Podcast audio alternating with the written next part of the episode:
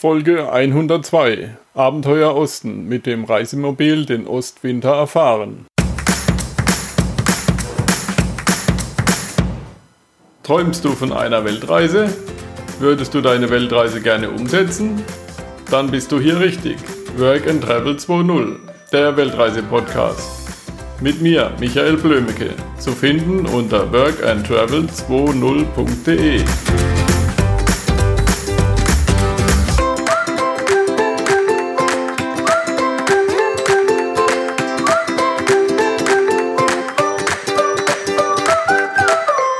In Zukunft werde ich auf workandtravel20.de auch Reisespecials über ausgewählte Länder bringen. Gefüllt mit Reiseinformationen von Talkgästen, die diese Länder oder Gegenden bereist haben. Wie findest du die Idee mit den Reisespecials? Schreib mir deine Meinung am besten in workandtravel20.de unter den Beitrag oder in Facebook unter facebook.com slash workandtravel.2.0. Vielen Dank und viel Spaß bei dieser Folge. Ja, hallo Kostja. Heute wollen wir mal über Winter im Osten, Winterabenteuer im Osten sprechen. Ja, grüß dich, Mitch. Hallo. Ja, wenn Winter sprechen, das. Äh, ich habe eine ganze Menge einschlägige Erfahrungen im Winter, weil ähm, zum einen meine Frau aus dieser hohen polarigen Gegend äh, Murmansker Gebiet kommt, also jenseits des Polarkreises, 18 Jahre ihres Lebens verbracht hat. Deswegen bin ich da ganz häufig hingefahren und habe daraus dann auch eine ganze Menge Winterreisen in den Wilden Osten gestartet und äh, auch nach Überwinterungsmöglichkeiten für Overländer gesucht. Daraus haben wir auch eine Reise gemacht, können wir nachher nochmal drüber sprechen und will vorab schicken, ich bin kein Winterliebhaber. Ich finde den Sommer immer viel schöner und angenehmer als ein Winter. Trotzdem hat ein Winter auch seine Reize. Ja, ja wir haben halt alle halbe Jahr Winter, das ist halt Ich meine, du hast ja bestimmt auch ein paar Tipps für Winterflüchtlinge, die wir dann auch noch später ansprechen können. Genau, die habe ich tatsächlich parat, ja. Also jetzt reden wir mal über die Eisliebhaber, die es gerne kalt haben, zwischendurch mal. Mhm. Was gibt es da für Möglichkeiten? Ein Freund von mir, der möchte ja unbedingt auf dem Baikalsee rumfahren mit Eis oder im, Winter mhm. mal an den Baikalsee. Mhm. Was muss man da alles beachten? Ja, es fängt ähm, also der administrative Kram ist ja letztendlich so, wie wir in der letzten Runde auch besprochen haben. Ich brauche erstmal meine Papiere wieder, das Visum, äh, dass ich da rein kann, äh, wieder über eine Agentur machen, da gar keine Experimente. Und äh, dann muss ich mein Auto fit machen. Also das ist ganz wichtig, dass das Auto wintertauglich gemacht wird. Mhm. Und also, bei den Kanäle Passage oder so, braucht man das für den Osten? Nee, du brauchst den ganzen Busstaaten nicht. Also das geht frühestens ab Iran unten los. Aber alles im Bereich ehemalige Sowjetunion brauchst du keinen Kanä. Mhm. Das macht es auch leicht. Deswegen ist es eigentlich relativ günstig, dahin zu fahren. Hast also keine hohen Vorkosten, kein Permit und kein Kani. Das Einzige, was du brauchst, ist halt das Visum und eine entsprechende Autoversicherung. Und äh, aber die kriegt man bei uns. Normalerweise ist Russ eingetragen und wer eingetragen in der grünen Karte oder man kann es extra anfordern vom entsprechenden Versicherungsgeber. Und ähm, man kann dann noch vor Ort eine Lokale abschließen, ist so eine rudimentäre Haftpflicht. Und mit bestimmten Agenturen gibt's dann eben auch einen Vollkaskoschutz aufs Auto drauf, dann ist man eigentlich relativ gut aufgestellt für den ganzen Kram. Aber der größere Aufwand ist tatsächlich die Aufbereitung des Autos. Da muss ich mal gucken, was habe ich für ein Autos. Auto, wenn ich ein altes Auto habe, heißt es nicht deswegen, dass ich deswegen keine Probleme habe. Aber ähm, beim neuen kommen natürlich auch Probleme, die ein altes nicht hat. Ja, also das heißt, wenn wir gucken wir erstmal auf die auf die neuen Autos, weil mehrheitlich werden sie wahrscheinlich Leute mit Autos unterwegs sein, die mindestens Euro 4 sind, meistens Euro 5 und äh, mittlerweile auch immer häufiger Euro 6. Und davon haben einige diese AdBlue Einspritzung dabei. Und das ähm, ist tatsächlich im Winter ein Problem. Ab minus 11 Grad gefriert nämlich, kristallisiert dieses AdBlue-Zeugs aus. Und äh, wenn ich jetzt ein Auto abstelle bei minus 40, 30 Grad und ähm, lass den dann zwölf Stunden stehen, kann es sein, dass er dann schon nicht mehr anspringt. Ja, das AdBlue wird immer mitgewärmt automatisch, dass sowas nicht passiert während der Fahrt. Also wenn er läuft, läuft er, dann ist es gut. Wenn ich ihn so lange stehen lasse, wie gesagt, kristallisiert das Zeugs aus. Und dann hat man ein Problem, dann kriegt man das Ding echt nicht mehr gestartet. Also, äh, beziehungsweise es geht in Notlauf oder was auch, wie auch immer dann die Hersteller da reagieren drauf.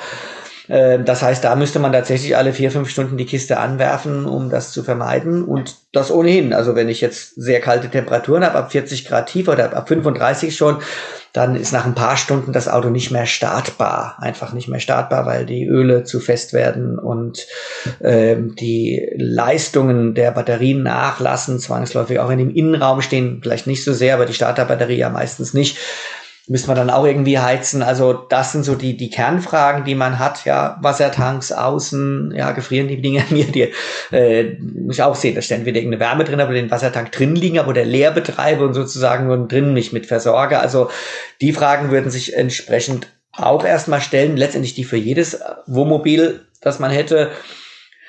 Und äh, bei den älteren Autos sind es andere Sachen, während die neuen ja automatisch geschmiert oder praktisch gar nicht mehr für uns nachvollziehbar geschmiert werden und äh, diese großen klassischen beweglichen Gestänge gar nicht mehr so haben. Alte, jetzt hier Geber, die Zylinder, die Pedale, all das läuft ja oft über ein Kugelgestänge und ähm, auch so eine Schaltgabel für, für ein Getriebe zum Beispiel.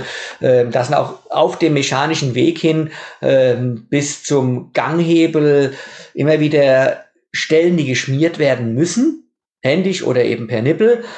Und das hat zur Folge, dass diese mechanischen Teile, die ja beweglich sein müssen, in der großen Kälte kalt werden. Die bleiben einfach kleben. Das heißt, was ich immer so hatte, ähm, ähm, Kupplung getreten, bleibt drin, kommt nicht mehr raus, weil eben das Fett fest war. Das heißt, in diesem Falle muss man eben gucken, ähnlich wie das jetzt große äh, Baufirmen machen, die in der Kälte Sibiriens arbeiten, Liebherr zum Beispiel, diese Baggerfirmen, die haben dann spezielle Fett dabei. Also normales klassisches Fett, äh, das wird einfach knüppelhart ab 30 Grad und dann verklebt euch der mechanische Teil. Also ja, muss man das. Ja nicht mal alle Flüssigkeiten wechseln, damit kein Feucht, kein Wasser drin ist, weil das Wasser auch, wird absolut sinnvoll. Also auch Bremsflüssigkeiten, also diese hygroskopischen Eigenschaften dabei. Also das müsste man auch wechseln, weil das ähm, das schwimmt dann oben auf, oft auf den Flüssigkeiten. Das Wasser ist leichter als ein Eisfilm irgendwann drauf und es kann auch Stücke runterfallen, die dann den äh, Eingang in die in das System verstopfen. Ja, mhm. das kann sehr unangenehm sein entsprechend. Also insofern muss man diese äh, muss man das schon sehr vernünftig warten, auch beim Öl dünnere Öle hinein natürlich und schauen.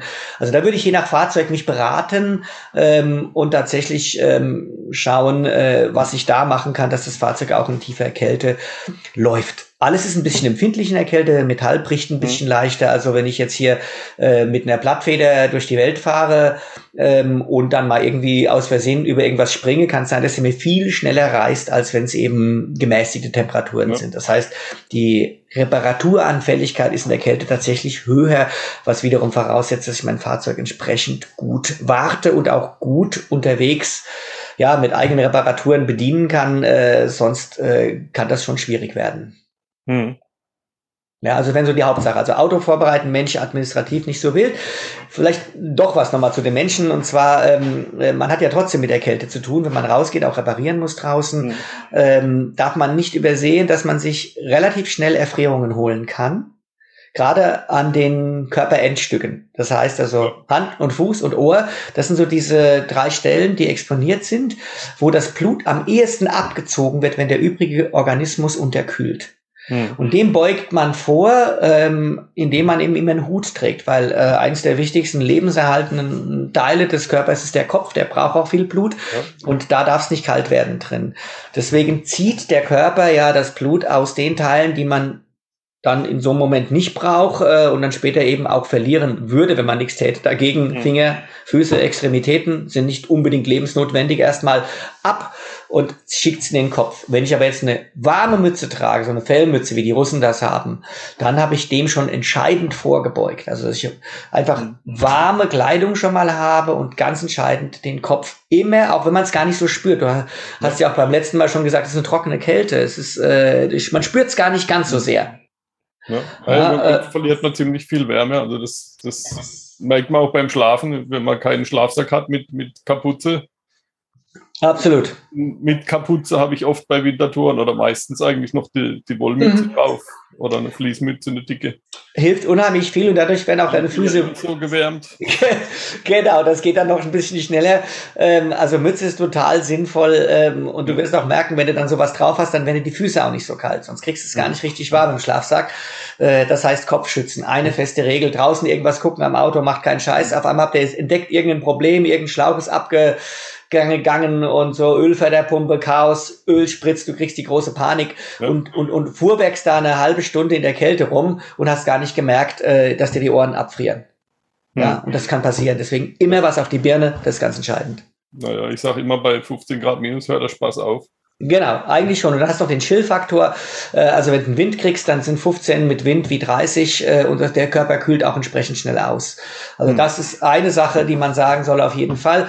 Ich habe noch gemerkt, bei den, äh, bei den Handschuhen ist es so, die Fäustlinge, also wo die Finger sich gegenseitig wärmen, ist immer besser. Ja. Als ähm, wo ich eben diesen Fünf-Finger-Handschuh mhm. habe. Und da gibt es auch Versionen, wo man zwei und drei zusammensteckt, dass die Finger sich gegenseitig wärmen. Ja. Was ja, wir noch. Ein Fingerhandschuh, ein Fäustel oben drüber. Fäustel oben drüber hilft, also das einfach, dass man die, die Wärme nicht so schnell verliert, die da eben in die Finger geschickt wurde. Das ist ganz entscheidend, ja. Und wenn man mal kurz was fingern muss, das ist in Ordnung. Du kannst auch kurz mal eine, äh, eine halbe Minute was rumfingern, aber unterschätze es nicht. Nach zwei, drei Minuten fängt das schon an, ganz komisch zu werden Finger kleben auch gern mal fest am Metall, wenn das kalt ist. Ja, da gibt es ja auch so eine lustige Geschichte von den ganzen Schulkindern immer, die hoch im hohen Osten aufwachsen. Äh, die Mutter warnt immer, geht nicht mit der Zunge an Metallgeländer bei minus 30 Grad, aber es muss jeder einmal ausprobiert haben anscheinend. Das hat mir mal eine Kundin erzählt, da ist die Tochter ist an so einem Laternenmast mit der Zunge und das ist überhaupt nicht lustig, nee. Aber anscheinend, du musst es erst einmal selber ausprobieren, wie die heiße Herdplatte, dann ist gut, gell? Ja. Ja, also da soll man sich echt schützen vor ähm, mhm. und dann könnt ihr auch mal ein bisschen länger draußen bleiben. Und wenn man zu zweit ist, immer so. Die Klamotten eher hier kaufen oder lieber in Russland? Ich meine, die wissen ja, mit umzugehen. Ich fand es in Russland besser, ehrlich gesagt. Das ist echt wärmeres Zeugs. Und die haben mittlerweile so ganz coole ähm, Gummistiefel, die so ein, so ein, so ein Walinki-Inlay haben. Das kennt ihr sehr wahrscheinlich aus dem Fernsehen, immer die Reportagen, die Mütterchen, die mit diesen Filzstiefeln rumlaufen. Mhm. Also die sind hammergut, diese Stiefel. Ja, da reicht echt der Stiefel bei minus 50 Grad. Wir haben dagegen so kanadische Super Thermo Turbo Kosmos Schuhe ausprobiert die haben den Wettbewerb gegen diese 20 Dollar Walinki verloren. Also die Walinki haben besser gehalten als diese Dinge. Ja. Die sind toll. Also besonders fürs trockene Wetter. Und wenn du dann immer so einen Wechsel hast ins Auto rein, wird's warm. Die dürfen halt nicht nass werden. Die leben davon, dass es ein trockener, staubiger Schnee ist. Ja. Dann gibt's die mittlerweile mit einer Gummisohle und noch einfacher jetzt mit einem ganzen Gummiüberzug. Im Prinzip wie so ein fetter, breiter Moonboots hat man früher die genannt. Also das sind, aber es sind nicht Moonboots, sondern sie haben außen eine, eine, eine eine Gummihülle wie ein Gummistiefel und dann haben sie drin diesen Walinki Inlay und das ist toll. Also das hält wirklich auch minus 40 Grad, stehst lange draußen, sieht ein bisschen klobig und plump aus, aber hey, was soll's, also äh, nicht frieren ist schon äh, angesagt. Also die Dinger holen wir da drüben, kosten mhm. viel, viel weniger und auch die Jacken, da kannst du solche so richtige äh, fette, warme Jacken dir holen und Hosen und so. Und das ist warm. Ist nicht teuer gewesen, fand ich. Also es ist günstiger als hier, das Zeugs war warm. Ja. ja. Kannst du wahrscheinlich auch einzeln hinstellen, die Jacken, weil die fallen nicht um. Fast, also die sind schon sehr voluminös, das stimmt, genau. Ja, die sind sehr voluminös, aber das hilft halt. Also mach mal sowas wie so ein Eisfischen, ist ja auch so was Tolles. Wenn du drüben bist, würde ich immer machen, so ein Eisfischen holen. Du kannst ja einen Bohrer, kostet, kostet 20 Euro, 30 Euro, so ein fetter, geiler Drill. Dann drillst du das ins Wasser hinein und ähm, äh, also durchs Eis hindurch ins Wasser hinein, dann setzt dich davor, jetzt sitz mal ohne warme Klamotten, das hältst du nicht lang aus. Solange du arbeitest, geht's, aber wenn du sitzt, mein lieber Schwan, da brauchst du die warmen Klamotten. Mhm. Ja, und das, das Thema ist, wenn man schwitzt, also schwitzen ist auch zu vermeiden nach Möglichkeit. Weil das auch. Du musst wechseln. Sobald du drinnen bist, dauert es nicht lang, dann kommst du ins Schwitzen. Dann musst auch, müssen auch die Klamotten runter dann. Ja. Das ist ganz klar. Ja. Und auch draußen, es wird einem auch mhm. warm. Also man fängt an, fast zu schwitzen. Wir haben dann Wanderungen gemacht, so bei 20, ja. 30 Grad mal. Und äh, wenn du dich anstrengst, du spürst dann keine Kälte mehr. Naja, ich bin auch mal bei, bei 20 Grad minus in Kanada gestanden, habe mich ausgezogen. Zu warm angezogen mhm. gewesen. Genau, aber dann ist es ja okay. Wenn du schwitzt, dann wirst du nicht mehr warm hinterher. Nein, also, aber da ist es auch so, wenn du, solange du so warm dich anfühlst, passiert ja auch nichts. Also ja. dann ist es schon ganz gut. Ich würde trotzdem never ever, also die Ohren, das ist so ein Teil hier, das merkst du nicht. Du merkst nicht, mhm. dass dir das schnell abfrieren kann. Ähm, und das ist dann gefährlich. Also ähm, da äh, würde ich wirklich mein Augenmerk drauf machen. Die Mütze, wenn du draußen bist, sobald Frost ist, immer auf der Birne und mhm. immer die Ohren bedeckt. Ja und es anergeht, ja. Ich meine, an der Nase merkt man es immer so, es knistert so ein bisschen, wenn es so richtig kalt ist, ja, so ab 35 aufwärts, äh, gefrieren dann so die Nasenschleimhäute ganz leicht, ja, und dann, dann bricht's wieder dabei, weil der Einatmen, es verändert sich ja so ein bisschen dann die Membran da und, und das fühlt sich ganz komisch an und irgendwann gewöhnst du dich dran, ja, und ja. Ähm, dann ist es immer ein Anzeichen, dass halt relativ frisch ist. Mhm. Beim Auto muss man noch was bedenken, das Gas, also Propangas, das bleibt ab 35 Grad flüssig. Ja, da zündest du keinen Ofen mehr mit. Wenn du es hm. draußen stehen hast irgendwo, kannst du es gerade ausgießen. Das kann man ausgießen dann bei der Kälte. Gaskasten. Ja, du musst es also dann wärmen und äh, unter die paar 30 Grad kriegen, sonst äh, läuft bei dir kein Herd mehr, also weil man auf Gas ist. Diesel ginge entsprechend, das ist dann weniger anfällig, zumal heute sind alles Winterdiesel mit Ethanol zusetzen, also die fahren mittlerweile, ist kein Problem. Also früher war es ein Riesenproblem, habt ihr Benzin dazu gemischt, das macht man heutzutage nicht mehr. Heutzutage fahren die Diesel bei minus 50 Grad. Mhm. Also das Diesel, was du da zu tanken kriegst, das musst du nicht irgendwie noch tunen oder so. Nee, die haben einen Winterdiesel in den entsprechenden Regionen. Mhm. Heimtückig kann sowas sein, du kommst zum Beispiel, meinetwegen hast du in Marokko überwintert, hast einen großen Tank drin, fährst weiter, hast einen Sommerdiesel, der paraffiniert dich in den Tod hinein sozusagen. Das flockt dir dann alles aus, wenn du die Kälte fährst. Das ja, oder passen. wenn man einen zweiten Tank hat und da ist noch Sommerdiesel drin oder so. Genau, das muss leer sein. Also du musst da musst den Winterdiesel nehmen. Die Finnen fangen ja schon an damit. Die haben, ähm, die Finnen sind ja schon ähm, mit dem ganzen Winterdiesel zugange ab Helsinki aufwärts. Also das haben hm. selbst wir ja teilweise schon drinnen. Ähm, und wenn man da dann tankt, ist okay. Ja.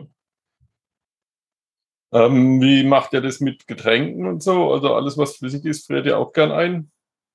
Also ja, möglichst im Koffer und möglichst irgendwie beheizt. Genau, möglichst beheizt. Ich meine, jetzt im Wohnraum gehen wir mal davon aus, dass es einfach läuft. Dann ähm, geht das. Aber ihr müsst die Außenwände untersuchen. Je nach Isolationsgrad des Autos, jetzt so ein Expeditionswohnmobil, Actionmobil, Bimobil, Bocklet, also all diese Klasse, die, die sind so dicht und warm, dass es warm bleibt in der Kabine.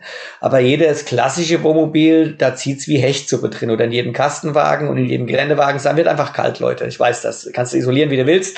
Ähm, ein bisschen was kann man machen natürlich, aber es gibt überall Kältebrücken und vor allem der Boden wird kalt dann. Also es geht einfach durch, ja. Und wenn wir Heizung drin sitzen hat sowieso, ja. Und äh, dann ist tatsächlich die ersten zehn Zentimeter gefriert's dann. Und da platzten euch auch alles. Die, die, die äh, Cola-Dosen, die, die Konserven, die machen allen dicken Bauch irgendwann, sind also durchgefroren. Ja. Ähm, deswegen muss man das tatsächlich ein, ein, Fach höher machen und auch weg vom Rand, von der Außenwand. Ja, das mhm. gefriert. Also dann Sachen, die eben egal sind, Nudeln, Tee, was auch immer, das kann gerne an der Außenwand stehen. Getränke weg von der Außenwand und weg vom Boden. Gerade, aber da reden wir dann schon über knackige Temperaturen. Da brauchst draußen mindestens so ein 15er und ein schlecht isoliertes Fahrzeug. Ähm, und ja, bei 40, 50 Grad minus mit so einem Auto würde ich dann eh nicht da reinfahren. Also das mhm. ist einfach dann zu kalt. Und du hast jetzt Skandinavien oder Nordwestrussland, da ist es selten lange so kalt. Da hast du mal drei Tage, wo das so ausreißt. Da würde ich mir vielleicht irgendwo noch eine Stelle suchen, wo ich doch einen Stromanschluss habe, einen kleinen Puster reinstelle, mal gucken, dass ich die Kälte so einigermaßen überdauere, bis es wieder zivil wird. Ja. Ich meine, die, die ganzen Sachen, die einfrieren können, kann man auch in den Kühlschrank tun, der ist ja gut isoliert. Richtig, ja, ja. Das, die kann man zum Wärmen nutzen sozusagen, ja, weil der Kühlschrank hat ja fünf Grad, gell. Da gibt's ja auch diesen, diesen schönen Scherz von den Tschukoten, die sind ganz oben im Nordosten Sibiriens und da, also die Russen haben so wie wir die Ostfriesen solche Scherze drinnen und da, einer davon, den erzähle ich euch ganz kurz, äh, Tschukcha hat sich äh, einen Kühlschrank gekauft, ja, und dann sagen seine Nachbarn, du bist doch Blödkopf hier, guck mal, äh, kaufst dir einen Kühlschrank hier in der Kälte. Sagt er, doch, ich bin ja nicht blöd, ja, guck mal, draußen minus 40, in meiner Jotte minus 20, im Kühlschrank nur minus drei. Ich wärme meine Hände drin. ja, also könnte man tatsächlich als Platz auch nehmen, ja. Das heißt, äh, der, der hält das, wobei, doch, der hält das natürlich schon, das stimmt, mhm. ja. Das ging. Aber alles, was ein bisschen höher steht, du wirst auf kurz oder lang äh, bei Temperaturen oder dem Gefrierpunkt in dem eigenen Auto keinen Spaß haben. Das macht nicht viel ja. Spaß. Ja, das äh, muss schon seine 10 bis 18 Grad irgendwo haben, sonst ist das mhm. echt knackig. Hm, ja. Mit was würdest du kochen? Also Gas friert ein bei oder wird flüssig, bleibt flüssig? Ja. Ähm, ich kenne es von den Expeditionskochern, da gibt es dann welche, wo du die Gaskartusche hochdrehst und die dann das flüssige Gas verdampfen. Aber das kannst du ja mit dem Wohnmobil schlecht machen. Ja, man, äh, ja, so die Frage. Also man kann natürlich hier Spiritus nehmen, diese Spirituskocher, die sind wohl relativ ähm, krisenfest dabei und äh, entweder das Gas warm halten, das heißt die Flaschen reinholen eine. Ähm, also die muss ja nicht, die darf nur nicht zu kalt werden, also unter 30 gehen, sonst springt die schon an und die Dieselheizungen laufen, wie gesagt, auch bei der Kälte. Mhm. Also das ist, ähm, sind so die, die gängigen Sachen, die man machen könnte. Weil jetzt so der Trend ist, kochen ja immer mehr Leute mit Strom und Solarstrom, aber Solarstrom ist wahrscheinlich im Winter auch ein bisschen schwierig dann. Ja, das ist, das scheitert am Winter einfach. Also wir sind ja auch bei uns, haben jetzt so einen neuen Zweig gegründet, E-Adventure, wo wir auch mit den ersten E-Fahrzeugen rumfahren werden ab nächsten Jahr. Äh, aber für den Winter kann man das knicken. Das ist nicht realistisch im Winter im Moment. Irgendwann mal, also Norwegen hat ähm, tolle Infrastruktur mittlerweile. Also sie haben ja auch Schnelllader überall einen Weg hoch haben ja schon 50 Prozent E-Fahrzeuge in, im, im ganzen Anmeldungsportfolio. Ab 25 gibt es gar keine Verbrenner mehr im Verkauf, also oder in der Produktion zumindest. Und nee, ich glaube, in der Zulassung wird nichts mehr zugelassen. Die sind ziemlich knackig dabei. Entsprechend gut ist die Infrastruktur. Und da kannst du natürlich dich dann auch an so ein Ding halten und äh, machst halt kürzere Etappen und dann kann man einiges über den Strom äh, tatsächlich machen, wenn das gut isoliert ist drin. Also die sind nicht so schlecht, wie man sagt, dass hier im Winter bleiben alle E-Autos auf im Stau stehen. Das Quatsch, das stimmt natürlich mhm. nicht. Ja ähm, aber ähm, man hat umgekehrt kann man sich nichts zuführen. Von der Solarenergie ist natürlich null einfach und insgesamt geht tatsächlich die äh, Reichweite doch mal um locker 40 Prozent nach unten, wenn es richtig kalt ist. Also, nee, ich habe jetzt auch ans, ans Kochen gedacht, weil immer mehr Leute mit dem Elektroherd im Auto kochen. Ja, kann man. Also fangen wir auch an, die ersten zu bauen jetzt. Wir machen ja gerade für dieses E-Adventure auch voll elektronische Autos und äh, das wird, das wird so kommen, sicherlich in der Zukunft.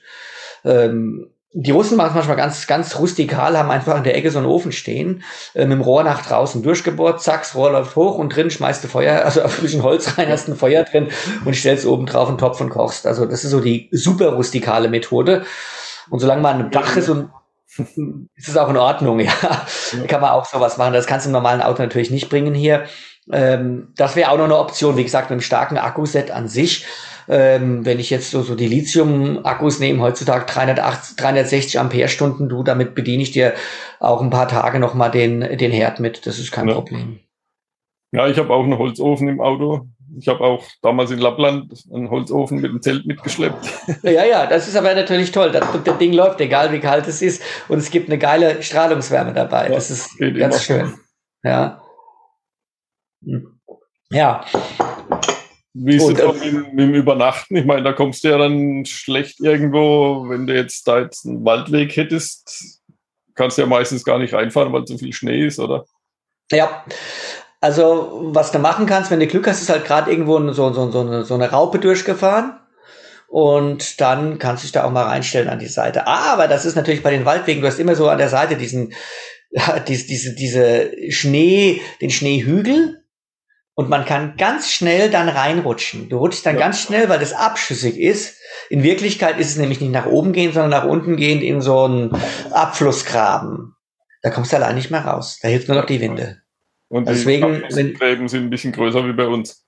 Ja, die sind größer einfach. Also die sind, sind einfach auch auf der Straße. Allein schon auf der Straße, die begegnen sich in der Mitte und dann, äh, wenn du zu nah an den Rand gehst, zieht sich einfach rein. Dann hört der Asphalt oder das Schotterbett auf und es geht erstmal neben in die Seite. Siehst du ja nicht im Winter. Du weißt nicht, wo das Ding aufhört. Ja. Deswegen ist mein Tipp, wenn ihr eine Begegnung habt, so die Holzlaster fahren wie die Bekloppten durch, sowohl bei den Finnen wie auch bei den Russen, früh schon raus und wenn ich im Stand praktisch oder im Schritt ganz langsam da vorbeifahre, dann kann ich noch, wenn ich merke, ich rutsche, das korrigieren. Hm. Fahre ich mit einer größeren Geschwindigkeit ab 30 Kilometer ja. aufwärts, zieht mich rein. Ja. Das zieht mich mit dem, mit dem Cut rein, also im 6x6. Ich krieg das Ding dann nur noch ganz schwer, der kann sich noch selbst befreien, meistens der Cut. Aber generell hängst du schneller drin, als du denkst und du kommst alleine nicht mehr raus. Ja. ja, das kriegst nicht mehr raus, das Ding. Deswegen da und auch beim Wegen beim Parken auch da gucken. Man kann sich das auch so ein bisschen platt drücken, dann entsprechend und dann irgendwo mal stehen. Parkplätze drumherum gibt so ein paar. Ich meine, als Einzelfahrzeug ist es dann nicht so problematisch. Du hast in Skandinavien noch so ein paar Winterplätze, in Russland gibt's gar nichts. Was es aber gibt entlang der Strecke, sind dann ähm, einfache Tankstellen, wo man an der Seite stehen könnte. Ja, oder auch eine Zufahrt zu irgendeiner Siedlung, äh, zu irgendeiner Tourbasa, wo Leute auch mal Fischer reinfahren, die zackern dann immer wieder ihren Weg durch mit dem Traktor oder mit so einem, die haben solche Wintermobile mit diesen riesen Ballonreifen, da fahren die auch durch und wenn die das. Blatt gedrückt haben, kannst du auch hinterherfahren. Ja, und notfalls halt mal aussteigen und stochern, wie tief. Auch das, genau. Oder ganz vorsichtig gucken. Also du wirst, wenn du ganz langsam fährst mit dem Auto an manchen Stellen, dann wirst du nicht gleich reingehen. Ja, dann das Tempo ist immer das Problem. Zu schnell bist du weg. Ja. ja schnell da, schnell weg. Genau, ja, richtig. Ja, was wir noch gemerkt haben bei Natur, wir sind ja eine Wintertour 20 gefahren, kurz bevor dieser Corona-Kram anfing, ähm, dass es immer wieder an einigen Stellen antaut und wieder gefriert und mega spiegelglatt ist. Also du kommst aus dem Auto, ist einfach nur glatt, ist ein einziger Spiegel, abschüssig mhm. noch und äh, Empfehlung dafür, weil das haut dich hin, auch wenn du sportlich bist und fit und wenn es dumm läuft, brichst du dir irgendwas dabei, fällst ungeschickt, mhm. knack und dann ist die Reise erstmal am Arsch. Das heißt, äh, da würde ich empfehlen, diese Steigeisen, diese Nägel drunter zu machen. Spikes reindrehen, da haben wir auch gemerkt, die haben nur einen bedingten Grip, aber diese Nägel, die du anschnallst, sozusagen, wie so eine Art Rollschuh, nur dass eben unten Nägel sind als eine, als eine Sohle, das hilft. Ja. Also immer ganz vorsichtig sich langsam runter aus dem Auto vortasten, ist es glatt oder nicht. Wenn es glatt ist, mhm. entweder ihr seid wirklich super langsam und sofort auf den Sturz eingestellt, dann geht's auch noch. Ja. Sonst mit diesen Griffnägeln. Ja, ja Grödel heißen die Dinger. Wie heißen die? Grödel. Das sind so Krödel. Also das kennst du ja genau, als, als dass sie auch verkauft ja wahrscheinlich ja, ja. Geschäft, genau. Ja, ich habe ich hab ein paar Schuhe von Hanwag, Tiger heißen die, glaube ich. Mhm. Die haben äh, in dem Gummi Glasscherben drin. Okay. Das, heißt, das, das, ist dann wie so ein Schmirgelpapier. Das ist dann auch. Das krippt sich fest, sowas. Also sowas, was ihr, das, das kannst du anziehen auf andere Schuhe, gell? Ja. Aber die genau. machst du, wie, ja, wie du gesagt hast, wie ganz früher die Rollschuhe, die alten Dinger mit einem Gurt an den Schuh und dann kannst du nicht mehr auf die Fresse fliegen so leicht. Genau. Also das ist echt wichtig. Unterschätzt man. Wer meint man, man ist selbst der sportliche Superhecht, aber nee, das haut auch einen, einen fitten äh, ja. Burschen weg. Was, äh, und du fällst falsch und dann ist was gebrochen. Ja, mich hat es auch schon mal hingehauen. Du läufst ganz auf ebenem Weg, drei Zentimeter Schnee und dann drunter ist eine gefrorene Pfütze, das merkst du nicht. Erst merkst du nicht. Ist, wenn die noch ein bisschen geknubbelt ist. ja. ja. Ja, also das äh, ist wichtig und dann sind wir auch noch beim Auto, das brauchst du was ähnliches. Ich würde auch mir überlegen, wenn ich jetzt allein bin, Schneeketten helfen auch eine ganze Menge, wenn ich die aufziehen kann. Ja. Da kann ich mich auch nochmal auf eine, ich habe eine Auf- oder eine Abfahrt mit, mit Eis drunter, ähm, wenn überhaupt was hilft, Schneeketten dann. Ja, ja. also sonst, sonst hilft da nichts. Also das schafft kein Profil dann. Ja, also die, ja. das rutscht. Ja. Mhm. Ähm, eine Seilwinde würdest du die empfehlen? Total. Total. Ja, wenn ich wirklich ein bisschen mehr Winter mache, also so eine Fahrt Baikalsee, irgendwann musst du mal ausweichen, unqualifiziert. Irgendein anderer kommt dir entgegen, kommt ins Schleudern, dir bleibt nur noch der qualifizierte Abgang zur Seite und dann steckst du halt in der Wehe drin. Und am besten hinten. Ja, am besten äh, eigentlich von beiden Seiten her. Man muss auch von beiden Seiten gucken, dass man selbst auch eine mindestens von beiden Seiten herausgezogen werden kann. Ja, weil meistens die Leute haben vorne was, Super, es hilft uns gar nichts. Du fährst immer vorne rein, musst hinten rausgezogen werden. Ja, ich brauche hinne was. Deswegen eine Anhängerkupplung ist immer toll, da kannst du immer super anhängen. Mhm. Da kannst du auch mal von einem anderen rausziehen lassen, der A, entweder eine Winde hat oder ein entsprechend äh, großer Truck ist. Und dann gibt es auch diese dynamischen Seile, die kannst du auch nehmen. Ja. Und dann kannst du mit ähm, praktisch gleichwertigen oder gar kleineren Auto ein größeres Gewicht rausholen, wenn du mit dem Schwung noch arbeitest und sozusagen ähm, in das äh, schlaffe Seil hineinfährst, wegziehst und dann gibt's nicht diesen Riss, sondern es ist ja ein dynamisches Seil und die Dynamik, diese Kraft geht auf das andere Auto über und zieht's mhm. dir stückchenweise raus. Also auch das kann man machen. Aber dafür sollte man halt vier gute Haken haben. Also ich habe mal einen rausgezogen, ich bin für Geländewagenteil gefahren und dann stark, stark so einer mit seinem Mercedes G mit großem Rammschutz in dem Matsch drin. Ich hier Seil zugeworfen, er macht vorne fest, ich fahre los, sehe im Rückspiegel, wie der Rammschutz angeflogen kommt. Ja, genau. Ich habe nochmal kurz Gas gegeben, dass er nicht in meinem Heck einschlägt. Ja, das kann ganz bitter sein. Also nee, das ist natürlich, du musst schon gucken, dass du irgendwo am Rahmen bist oder am besten an einer echt dafür gedachten Abschleppvorrichtung, sonst das sind Matzkräfte, die da drauf gehen. Ja, also ja, das muss gut festgeschraubt sein.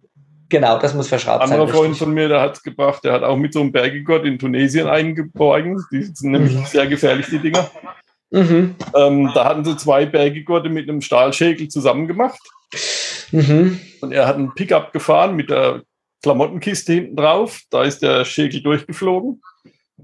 Dann kam er durch die Rückwand und ist dann im Armaturenbrett neben ihm eingeschlagen. Also ein paar Zentimeter ja, es hätte ihn noch, links. Es hätte ihn noch schlimmer treffen können, wenn es ihn selbst getroffen hätte. Ja. Ähm, und deswegen sind wir auch jetzt mittlerweile weg von den Metallschäkeln. Also wir nehmen jetzt noch diese die Seilschäkel für den Fall, wenn die reißen, fliegen die denn genau. nicht irgendwo hin. Ja. ja, und die haben auch eine Mordskraft mittlerweile. Mhm.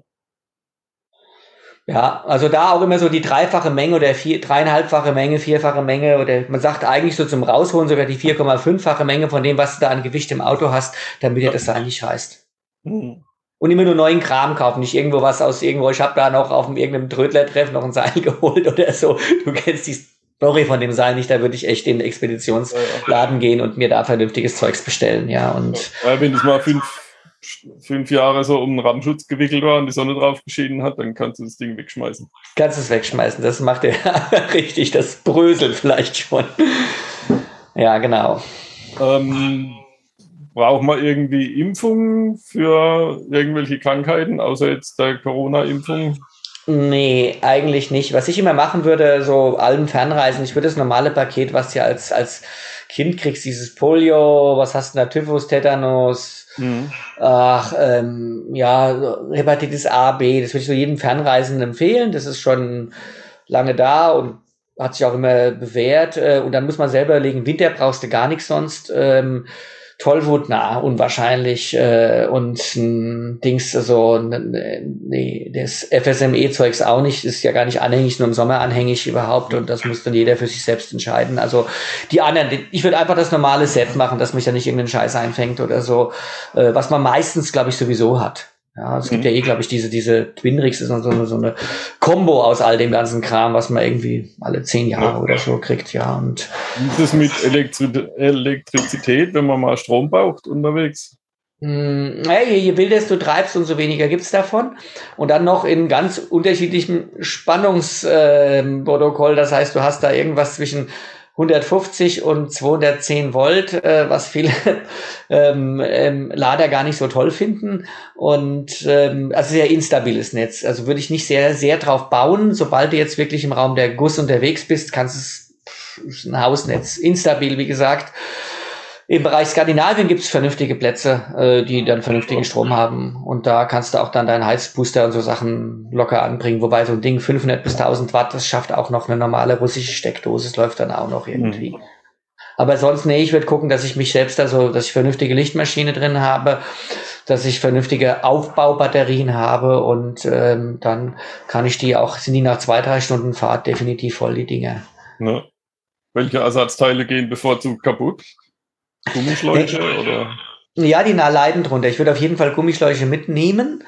Und ähm, T-Stücke können mal brechen, irgendwas reinkriegen, wenn sie eh unter Spannung angebracht waren, werden die irgendwann müde. Wie gesagt, alles im Kalten spricht schneller. Ja, auch so Plexiglas und so ein Kram. Je nachdem, was ich da auch so vorhabe, wie wild ich in die Walachei hineingehe, dann kann auch ein Ast, der gegen die Plastikscheiben drückt, ganz schnell, das, das springt mir einfach weg dann einfach in der Kälte. Das, ja. Es geht schneller. Ähm, tatsächlich, äh, wenn ich jetzt mit großen Fahrzeugen unterwegs wäre, ein LKW, ich würde mir tatsächlich ein Set Blattfledern reinlegen, wenn ich lange fahre. Also äh, bei unseren Expeditionen ist so bei jedem vierten, fünften Fahrzeug irgendwann mal die Blattfeder durchgegangen. Eine oder auch das ganze Paket komplett. Hm. Ja, also das geht ganz schnell. Also das ist, wir sind mit dem Ural 6x6 gefahren auf dem Fluss, auf dem zugefrorenen Fluss oben im äh, Nordosten Sibiriens und dann gab es so einen Huppel, also die Flüsse sind nicht ganz gerade, sondern sind wirklich so ein bisschen wellig und äh, das siehst aber sehr schlecht. War schon Dämmerung und sind mit dem Wagen so circa vier, fünf Meter der Länge nach durch die Luft geflogen und dann landete der wieder Klang gar nicht so schlimm, aber das hintere Federpaket, und da reden wir über 25 Federn, komplett durch. Hm.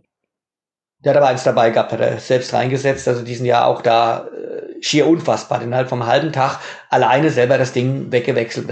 Ich bin gestorben, habe ich noch nicht gesehen. Der brauchte, war so eingearbeitet in sein Fahrzeug, dass er eine halbe Stunde brauchte, um es vorne ein Lager zu wechseln, alleine. Das war so hm. phänomenal. Ja, das wollte ich gerade sagen, da gibt es bestimmt auch viele Spezialisten, die dir mal eben ein paar neue Federn machen oder die alten reparieren oder so. Ja, die irgendwas, also ähm, das ist schwer. Also wenn die durch sind, wir haben die auch schon geschweißt und das hält nicht lange, das ist äh, mhm. dann eigentlich nicht mehr zu retten. Man kann das irgendwie noch zusammenbinden, aber eigentlich dann der Drop ist gelutscht, da muss der andere reinbauen und ähm, da irgendwas lassen sich dann im, im Worst Worst Case auch einfallen. Aber es kann sein, dass man eine Zeit lang dann ausgenockt ist. Entsprechend, ähm, ich würde mir tatsächlich ein Set mitnehmen. Drauf geschissen, ich habe ein schweres Auto, das muss das abkönnen und muss dann lieber den so ein Federset dabei haben. Ja, das ist das ist so ein Punkt. Es brechen die Sachen einfacher. Äh, hm. deswegen, ähm, und die Last ist groß, also ähm, und gerade das, was sich ständig frei bewegen muss, sind die Federn und die sind in der Kälte am anfälligsten. Ja. Weil werden vom Fahrtwind gekühlt und sind ständig am Arbeiten. Genau, sind am Arbeiten und gehen, die sind also, die sind am Minus, die haben minus 40 Grad, die Dinge. Also ähm, das ist eine andere Zusammensetzung, äh, da halten die Atome nicht mehr so gut. Ja.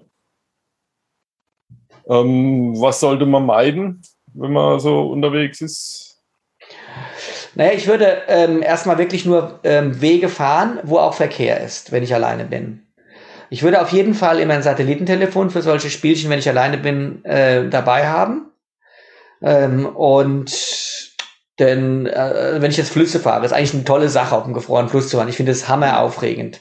Aber ich würde abklären, ist da ein bisschen Verkehr dabei, äh, wenn mal irgendwas passiert, meine Kiste ausfällt oder so oder mir irgendwas zustößt, dann äh, muss ich irgendwie Hilfe rufen können.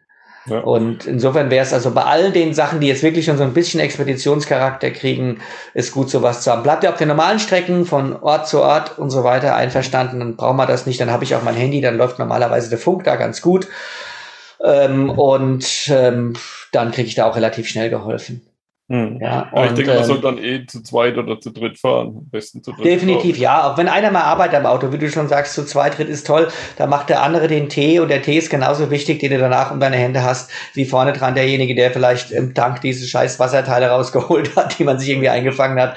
Ähm, also das tut gut, dann wirklich zusammen zu Oder man wechselt sich mal ab, dass mal der eine dann der andere rausgeht in die Kälte. Vielleicht noch was ein echt wichtiger Hinweis ist, ähm, unterwegs sein. Also die fahren nach wie vor ähm, ziemlich ziemlich aggressiv, finde ich. In der Form, dass sie halt ziemlich viel Tempo auf diesen eisglatten Strecken fahren, da passiert auch einiges. Hm. Mega passiv unterwegs sein. Wenn ich sehe, da kommt schon einer schnell entgegen, überlegen, wo kann ich abhauen, falls der jetzt wegfliegt. Und zum Zweiten, ähm, einfach fast, fast stehen bleiben, dass ich dann qualifiziert ähm, ausweichen kann. Und, ähm, und nicht irgendwie selber auch sehe, oh, komme ich da gerade so knapp so durch. Hm. Die meisten, die sich da reinfressen in die Seite, äh, also du fährst auf einer Straße, die vielleicht sechs Meter breit ist, dann ist die mit dem Schnee geräumt, dann ist sie noch fünf Meter breit. Ja. Boah, dann weißt du aber echt nicht, wie viel Schnee liegt da schon drauf und wie geht der Hang an der Seite weg. Und äh, das ist ganz schön eng, sich zu begegnen mit zwei Fahrzeugen. Da knallen praktisch fast die Spiegel schon aneinander. Mhm. Ähm, und so genau fährt der andere nicht. Du kannst auch mit 80 Stundenkilometern oder mit 70 gar nicht so genau das fahren. Also kannst du schon mal deinen Teil runter reduzieren und du kannst dann relativ schnell nochmal weglenken zur Seite und bist dann nicht ganz tief drin. Also super. Jedes Mal sich das angucken, wie komisch sieht das aus und ähm, man, es gibt auch dieses Front-Door-Fahren, wenn ich jetzt auf einer Strecke bin, wo ich echt viel Verkehr habe und jedes Mal, oh, so knapp wird, da würde ich warten, bis so ein fetter Laster kommt und ich war hinten dran. Dann hat er den Weg ein bisschen freigefegt. Mhm. Aber bei wenig Verkehr ist nicht so schlimm, dann die wenigen Begegnungen, da bin ich dann vorsichtig. Aber bei viel dauernd ihr immer so als einziger Zitternder vorne dran, nee, dann lass irgend so einen vorfahren, ja. fährst ein bisschen hinten dran, Blöd kann es natürlich sein, wenn es jetzt sehr kalt ist, dann ist es so ein pulveriger Schnee. Das ist so wie so eine Pulverwolke und du siehst erstmal fast ja. nix. Und ähm, auch geduldig bleiben. Wenn ich jetzt hinter so einem Laster fahre, der fährt nur 40, 50, aber hat so eine Staubfahne. Die kann ich nicht überholen. Ich sehe nicht, was entgegenkommt. Hm. Und wenn die Russen dann rausziehen und fahren da alle, dann spielen die halt russisch Roulette. Das würde ich nicht machen. Ja, also da hänge ich noch zu sehr am Leben irgendwo und sage, nee, ähm, das mache ich nicht, gell? Ähm, und warte halt. Ja, dann warte ich und lass den fahren, drauf geschissen. Auch äh, wenn ich vielleicht mit 50, 60 fahren könnte, ich kann sicher an diesem Ding nicht vorbei. Ja, ja und die riskieren es halt und hoffen, dass es gut geht. Es geht nicht immer gut. Inshallah. ja, genau. Oh Gott, nee. kann passieren. Nee, würde ich nicht tun. Also da ist man gefordert zu sagen, keep cool. Und wenn es total nervt, raus, nächste Raststätte, holt euch eine Suppe und oh. dann ist der eh weg oder liegt irgendwann im Graben oder hat einen anderen, keine Ahnung, was dann passiert ist, irgendwie, ja. Mhm. Also das her, es gibt dieses schöne russische Sprichwort, Tische, jede Stalsche Budig, das heißt, fahr schön langsam, dann kommst du auch schön weit. Ja. Ähm, wie ist es so mit Versorgung? Also jetzt mal abgesehen von den Supermärkten, das haben wir im ersten Teil schon besprochen. Ähm, wenn ich jetzt zum Beispiel Wasser brauche, gerade im Winter, ist es wahrscheinlich ein bisschen schwierig. Mhm. Musst gucken, dass du an dann größere Raststätten kommst. Ähm, die sind dann angebunden ans Wasser, ähm, haben eine Sauna oder so, dann müssen sie das herkriegen, dann fragst du, ob du da tanken kannst. Ja, das geht mhm. bei relativ vielen.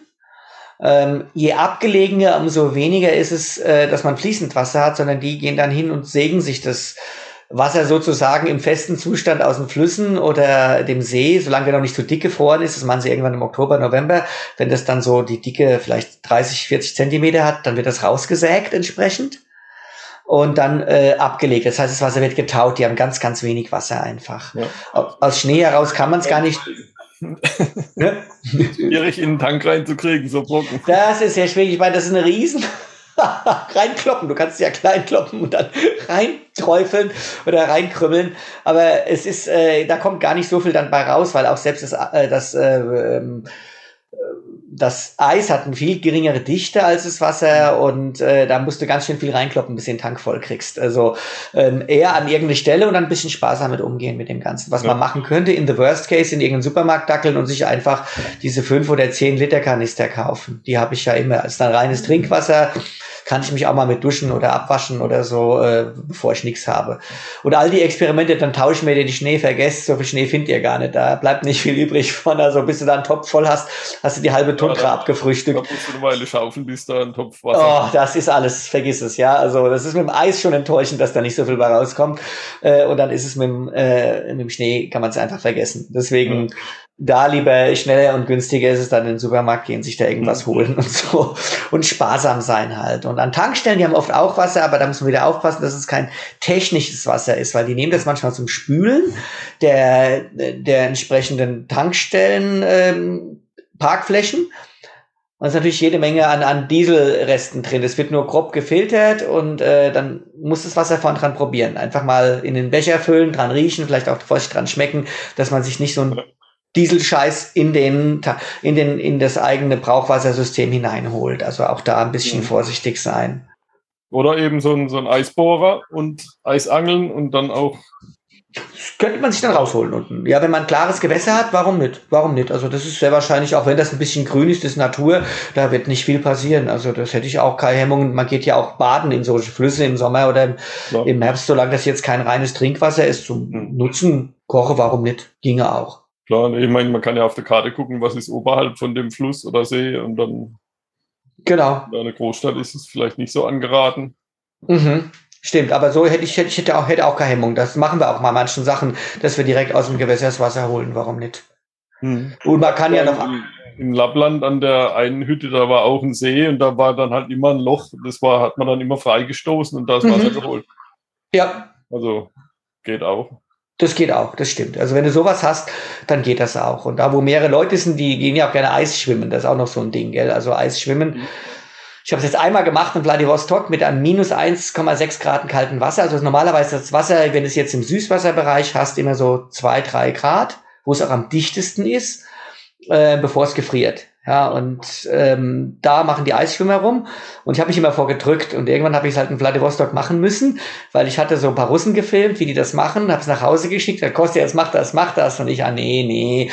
Und dann gab es so einen richtigen Shitstorm und da gesagt, wenn du nicht gehst, dann brauchst du gar nicht heimkommen, du Feigling, ja. Und dann bin ich am nächsten Morgen hin, habe es gemacht da, ja. Und das ist Salzwasser, das kann also auch ähm, in den Minusbereich gehen, bevor es gefriert. Es gefriert ab 4, 5 Grad oder 6 Grad, je nach ja. Dichte des Salzes. Und da bin ich da rein und es ist schon knackig. Also man, das ist ähnlich wie Rauchen, nicht rauchen, aufhören, sofort. Ja, und hier auch reingehen, nicht lang diskutieren, so mit den Füßchen brüllen, einfach reinlaufen und schwimmen und so. Und dann zieht's hier trotzdem praktisch äh, die nicht vorhandenen Socken aus. Das ist ja. heftig. Ich habe das noch zehn Stunden später gespürt, hat auch am Abend vorn dran gegoogelt, ob man da stirbt bei und so oder einen Infarkt kriegt und so. Nee, aber äh, es war keine Sauna dabei. Das war so ein bisschen, wo ich dachte, mm, mm, mm. ja, aber du bist danach einfach nur dankbar und äh, trocknest dich ab, dann ist erstmal nicht kalt, weil das alles Blut zirkuliert wie Sau im Körper. Mhm. Und dann kommt das so langsam in dich hinein. Es fühlt sich dann immer eine Ewigkeit frisch und fast ein bisschen kalt an, packst dich halt warm ein, trinkst einen schönen Tee. Geiles Erlebnis. Also soll mal jeder machen, der jetzt nicht gerade echt ein Problem hat, am Herzinfarkt zu sterben. Nicht, wenn jetzt Leute zuhören, die aber äh, Risikopatienten sind, Finger weg von, dann macht das nicht. Sonst macht das mal, es wird ja nie vergessen. Ja. Was auch schön ist, ist so, so Pulverschnee auf den Rücken werfen. Toll, total toll. Und das, das tut dir übrigens nicht ganz so weh ja. äh, und äh, hat auch einen mega erfrischenden Effekt und sowas. Also erst Sauna, ja. Ja. Und dann kurz abdampfen und dann rein in den Schnee, entweder den Schnee dir draufwerfen oder dich in den Schnee legen, so gerade wirklich hier den, den Schmetterling machen. Das ist total geil. Ja, mhm. und dann wieder hoch und dann kannst du nochmal gerne abtrocknen, nochmal einen Saunagang oder noch abends einen Wodka in die Birne. Du, das ist toll. Also das dampft, du stehst ja draußen da und dann dampft das hoch, es sind glasklaren ähm, Sternenhimmel über dir und von dir geht so eine Dampfsäule von 10, 20 Metern nach oben. Das ist gigantisch schön. Ja. Also Sauna ist ein Muster. Also das würde ich immer irgendwie machen und es hat jedes Dorf irgendwann irg irgendwo irgendwelche Saunaplätze. Also das finde ich ist so toll, bist wie neugeboren, schläfst danach ganz, ganz gut. Mhm, das heißt Banja oder in Russisch? Genau, Banja heißt das im Russischen, ja. ja. Und da gibt es ja so viele tolle Sachen, auch das Essen zum Beispiel. Die hängen ja, wo es dann Dauerfrost ist, ähm, statt in den Kühlschrank oder in den Gefrierfach einfach draußen ans Fenster an Griff, hast ja dein Hast ja einen Kühlschrank draußen oder die, die abgelegenen Regionen, jetzt Jakutien aufwärts, wo man eben auch auf den gefrorenen Flüssen fährt. Es geht ja ab Krasnojarsk, also ab der Mitte Sibirien so richtig los mit dem Permafrostgebiet. Und äh, wo im Winter nur gefahren wird nach Tixi hoch, auf der Lena kannst du fahren, ähm, ähm, nee, Tixi, Jenisei ist die Tixi vorn dran, also ähm, auf der Lena fährst du hoch nach äh, Birlegore, das ist also auch ganz, ganz im Osten schon, wo die Tschukoten sind. Und ähm, äh, das ist an sich schon eine ganz, ganz tolle Erfahrung, auf diesen Flüssen rumzufahren. Ja, also ähm, da unterwegs zu sein, ist toll. Und da gibt's dann auch die ganzen Häuser entlang, so ein paar Buden entlang. Und die haben immer, wenn die in Betrieb sind, natürlich einen Holzofen hauptsächlich und ähm, haben dann so einen Vorraum, der ist nicht, ge, ist nicht beheizt. Und das ist der Kühlschrank, das ist begehbarer Kühlschrank im Prinzip. Und da ist dann alles. Da liegen so rum die abgeschossenen Hasen oder Rebhühner und äh, irgendwas an Fleisch. Auch die Pelmeni, die sie machen, so eine Art Tortellini. Bei mhm. uns hier sind diese Pelmenis dort, also Teig. Und dann wird das so Fleisch reingerollt. Meistens haben sie so eine Form dann wird es in die Kälte gestellt und dann ist natürlich nach einer halben Stunde ist es schon knackig. Dann wird es rausgeholt und in so einen riesen Sack geworfen. Ja, und dann ist der ganze große Riesensack Pelmeni da. Kannst du auch in jedem Supermarkt kaufen. Übrigens auch hier, wer es mal ausprobieren will. Mhm. Schon in Deutschland beim Russen kriegst du das. Äh, in jeder großen Stadt gibt es einen Russen und da kannst du dann diese Pelmeni kaufen. Also auch eine Empfehlung für, für euch alle hier an Weihnachten. Ähm, reingeschmissen, äh, direkt ins kochende Wasser, vielleicht eine Bouillon gemacht und mit bisschen Butter, bisschen Salz, fertig ist der Zauber. Schmeckt richtig geil. Und in Sibirien hm. halt so ein riesen Sack, so, so ein 200 Kilo Sack, da schöpfst du rein und holst dir dann deine Pelmeni raus, kochst die auf. Ist auch im Wohnmobil ein tolles Gericht, ja, schnell gemacht. Also das kriegst sogar ich unfallfrei hin. Also insofern ist es gut, ja. Könnte ich ja auch kochen. ja. ja. ich benutze auch immer so im, im Winter ist, mache ich den Kühlschrank aus und schmeiße alle ins, alles ins Führerhaus, da ist dann kalt genug. Genau, das ist, das geht dann, ja, richtig. Das hält dann, ja, ja, das kann man so nutzen oder außen was anbringen. Also viele Russen-LKW haben draußen nochmal, wenn sie was transportieren, was auch äh, nicht kalt werden darf, setzen aber eine Box hinten dran. Und diese, du wirst sehen, wenn du jetzt ab Mittelsibirien unterwegs bist, die haben auch alle mal so einen Sack Fische dabei. Ja, die, weil die Fische sind die Grundnahrungsmittel da und äh, die kannst du trangiert roh essen. Also wenn die gefroren sind, dann ziehen sich die ganzen Gedärme zusammen. Das ist eigentlich wie hohl der Fisch innen drin. Dann, wenn du ihn aufschneidest, Schuppen runterschneiden, alles im rohen, im, im gefrorenen Zustand. Wichtig, mhm. dass der nicht nochmal auftaut, weil dann ist Eis dazwischen, schmeckt er nicht mehr. Einmal gefangen, durchgefroren, ist das Ding trocken. Ja, nach einer halben Stunde knackig wie ein Knüppel Holz und dann nimmst du mit, bis du irgendwann Lust hast, was zu essen. Auf weißes, zartes Hähnchen, also fantastisch. Ja. ja. Ja, Eisfischen wäre ja auch eine Aktivität. Also mhm. nach Wasserfischen. Was fischen ja, genau. Sind es Forellen oder? Ja, verschiedene, ähm, je nachdem, Flussfisch sind eigentlich das Tollste, ja, so Chier, Nelma ähm, sind so die klassischen äh, fettreichen Fische, weil sie in der Kälte ja auch irgendwie durchkommen müssen, denn das Wasser ist ja auch dann nur zwei, drei Grad mhm. maximal darunter und sonst gibt's eben alle möglichen kleinere, also ich bin kein äh, großer Fischexperte darin äh, und wir haben auch jetzt Eisfischen probiert, ich war extrem unerfolgreich, muss aber unter uns bleiben, weil wir extra äh, ganz viel hier mit unserer Gruppe weiter ja. es ist so ähnlich wie beim Pilze suchen, ja. Es geht ja. gar nicht um die Pilze, es geht um die Suche, ja. Und hier ist auch hier Bohrer raus. Das ist ja auch so eine sportliche Anstrengung, das Ding da durchzudrillen. Das Wasser kommt raus, dann tust du deine Angel rein mit Brot oder Würmern, was auch immer sie angeln. Äh, meistens wird mit Brot geangelt, ja. Und äh, dann mit so einer ganz kleinen, ganz kleinen so einen ganz kleinen Angel ist so vielleicht äh, gerade mal so ein, wie so ein 10, 20 Zentimeter kleine Route und dann tust du immer hin und her und ziehst draußen, irgendwann beißt einer an. Die Russen können das besser, die fühlen wohl, wo die sind und dann kannst du Erfolg haben. Ja, und es ist immer wichtig, dass das Loch groß genug ist. Es ist nichts, was frustrierender ist. Ein Fisch hat angebissen, aber er passt nicht durchs Loch, wenn du rausziehst. Und du kannst auch reingucken. Also wir haben in Kanada haben Eisfischen gemacht, da kannst du so reingucken, wo sie sitzen oder stehen ja. und dann mal so den Haken vor die Nase schwimmen lassen. Da kann man mit, mitgehen. Ja, das war, ja, ja. jetzt kann man, wenn das Wasser entsprechend, wenn das Wasser entsprechend klar ist, geht das oder so, ja, oder nicht zu tief das Eis, nicht zu dick das Eis ist, dann kann man das schon ganz gut sehen, das stimmt, ja, und, aber das gehört dazu, ist an sich ein geiles Happening an sich, das Eisfischen und da, wo viele Russen sitzen, kannst du davon ausgehen, dass dann auch was ist. Aber es ist der Effekt des Angelns, dass man sehr lange für relativ wenig Fisch sitzt, das muss man wissen. Mhm. Ja, klar, Eisfischen ist ein Geduldsjob. Ja, ja, aber würde ich nicht mehr machen. Ist eine Gaudi. Also es ist äh, auf jeden Fall etwas, was zu so einer Wintertour dazu gehört, finde ich. Ja, ja, kann man ja dann ein kleines Feuer machen und noch ein bisschen Tee trinken oder so. Genau, ja. genau. Und man kann sich ja die Fische im Notfall auf dem Markt kaufen dann und da hat man das dann, diese Versorgungslücke überbrückt, ja. Ja, haben wir auch schon gemacht. Ich habe schon ich glaube, in Südfrankreich war das ein Fisch gefangen. Das war so ein kleiner Kerl und dann sind wir mal in, in den Markt gegangen und haben dem noch ein paar Freunde gekauft, damit ja. sie zu grillen. genau, ja. ja. Was gibt's noch so an Aktivitäten? Na, was toll ist, Winter natürlich Rentiere, alles was im Norden ist, da haben, haben sie auch eine ganze Menge von Ethnie natürlich. Russland ist ja ein multiethnischer Mix.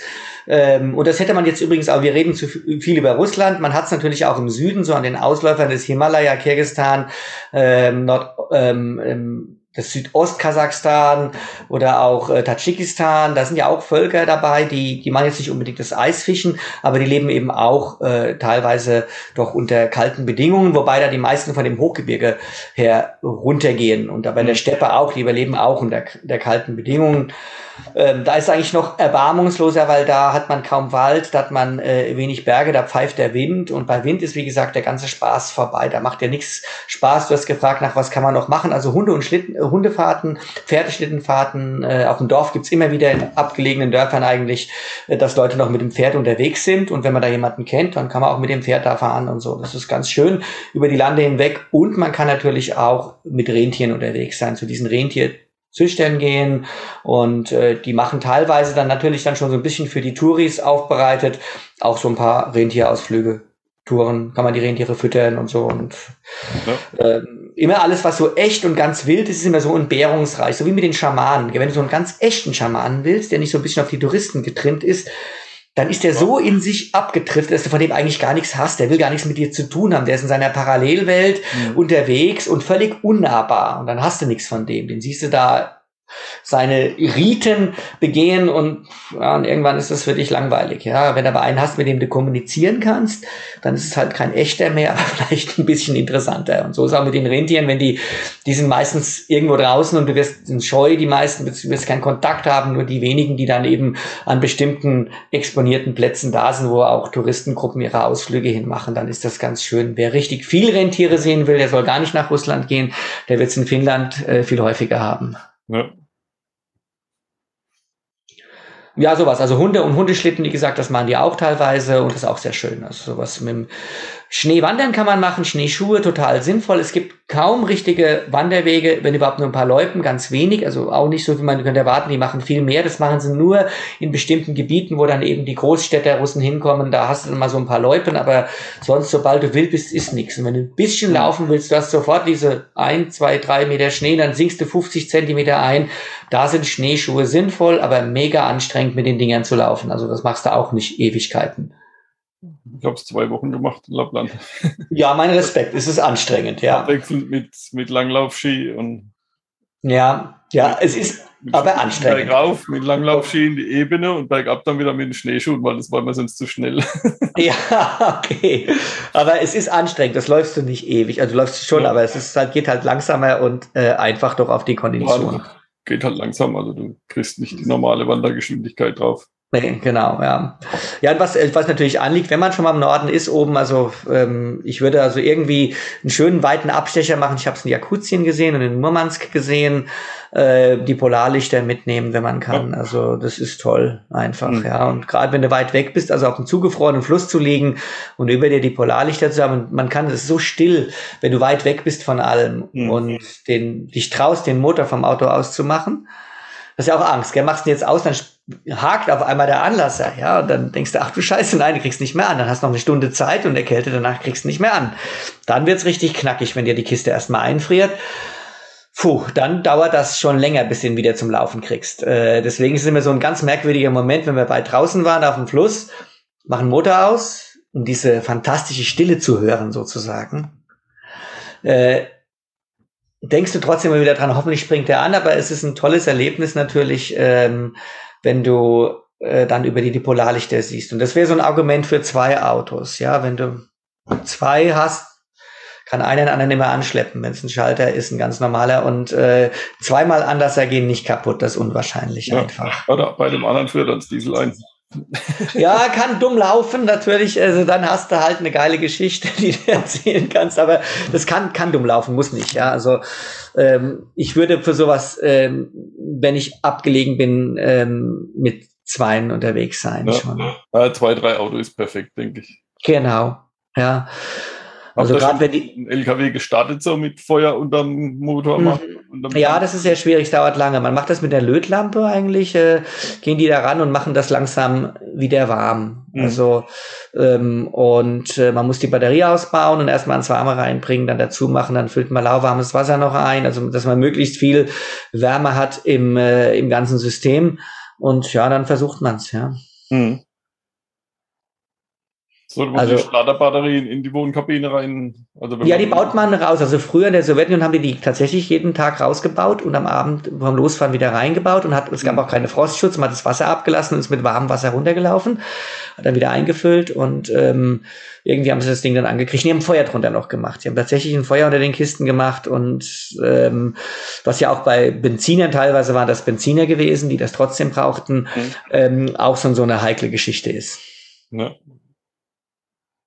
Macht man heute nicht mehr. Das ist jetzt weg. Also da, die machen ein Winteröl hinein und ähm, bei ganz krassen Temperaturen lassen sie die Fahrzeuge einfach laufen. Hm.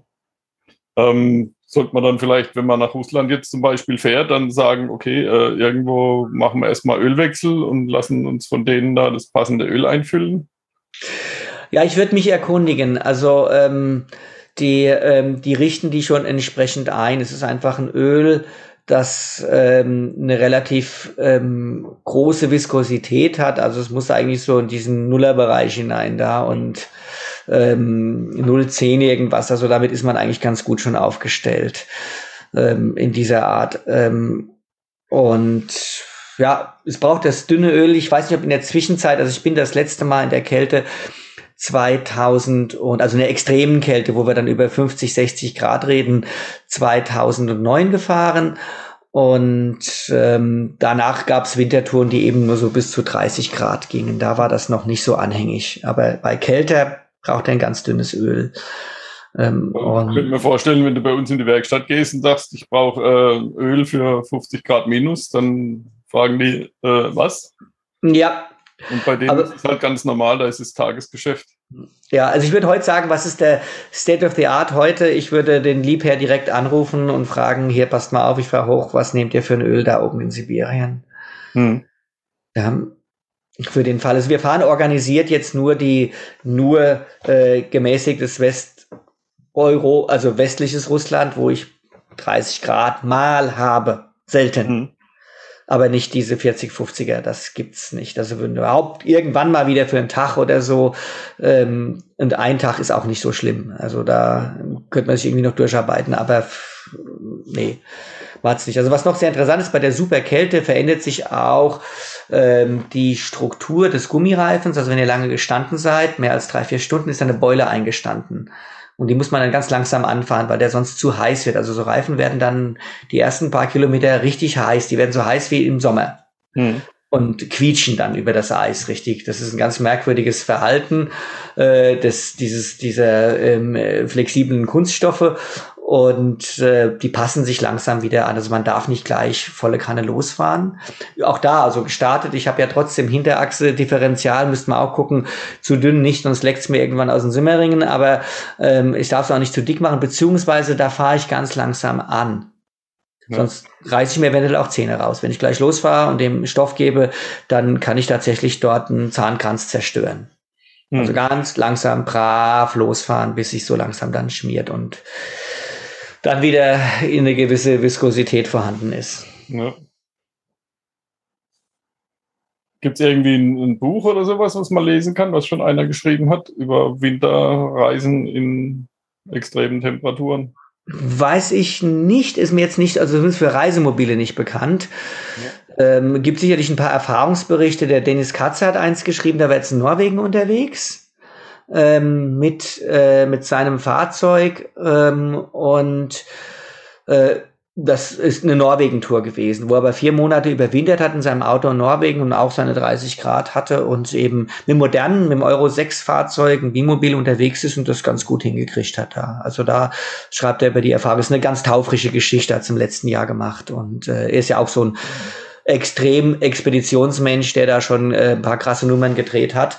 Und mhm. entsprechend würde ich mir das angucken dann, ja. Da kannst du mit einer neuen Technik gucken entsprechend, ja. Und äh, wie man das so überstehen kann. Und dann muss man sich halt noch die ganze Infrastruktur wegdenken, wenn man in Russland wäre. Oder einen großen Teil davon. Ja. Okay, was ist dein nächstes Reiseziel? Ja, das nächste Reiseziel ist es so volatil zurzeit, ähm, wir haben jetzt äh, drei Touren, die runtergehen in den, auf die arabische Halbinsel. Das wäre auch das Thema Überwinterung.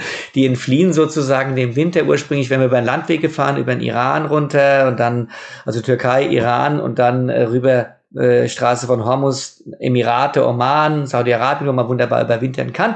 Da werde ich da wahrscheinlich irgendwann äh, bald hingehen, ist so eine Tour, wo so, so ein, ja, ein Vierteljahr unterwegs sind. Das können wir auch mal gerne als ein Thema machen hier. Wie kann ich toll überwintern, ohne ja. es jetzt so extrem zu treiben? Denn das war jetzt ja die extreme Nummer, die wir gemacht haben. Und da weiß ich schon jetzt, es wird nie die Masse geben, ich kann aber umgekehrt als eigentlich Winterhasser sagen, einmal sollt ihr euch das geben, ist eine tolle Erle Erfahrung fürs Leben und es ist auch so, also dieses Prickeln auf der Haut, wenn du in ein warmes Auto kommst, eine einfache Suppe isst, ist einfach toll. Mehr braucht man nicht, um glücklich zu sein.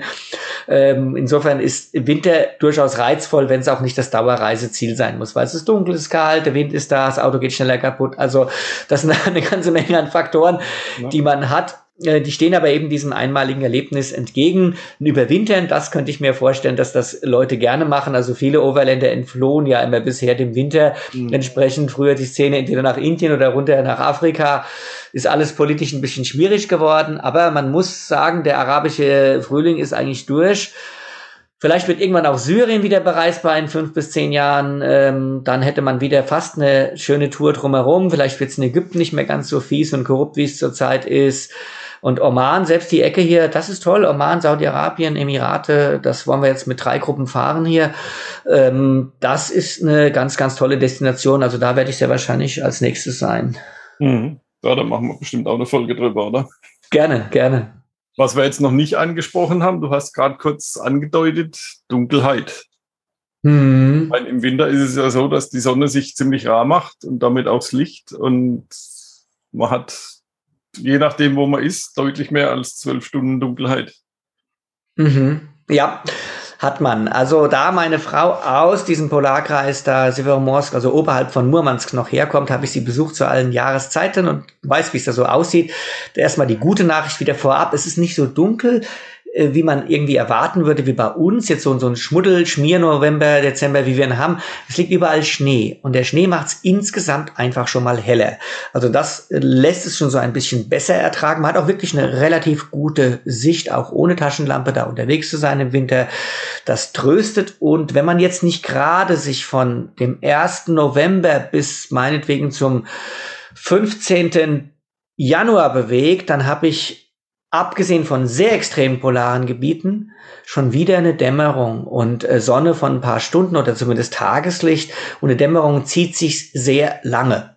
Das heißt, wenn ich jetzt äh, 67. Höhe, äh, 68. Grad ähm, oben bin, dann, also schon jenseits des Polarkreises, bei 66, irgendwas 7 oder 6 liegt der, ähm, dann habe ich ab Mitte, Ende Januar locker mal meine zwölf Stunden zur Verfügung, wovon vielleicht noch drei, vier Stunden Dämmerung sind. Die dauert ja auch wahnsinnig lang, die Dämmerung dort.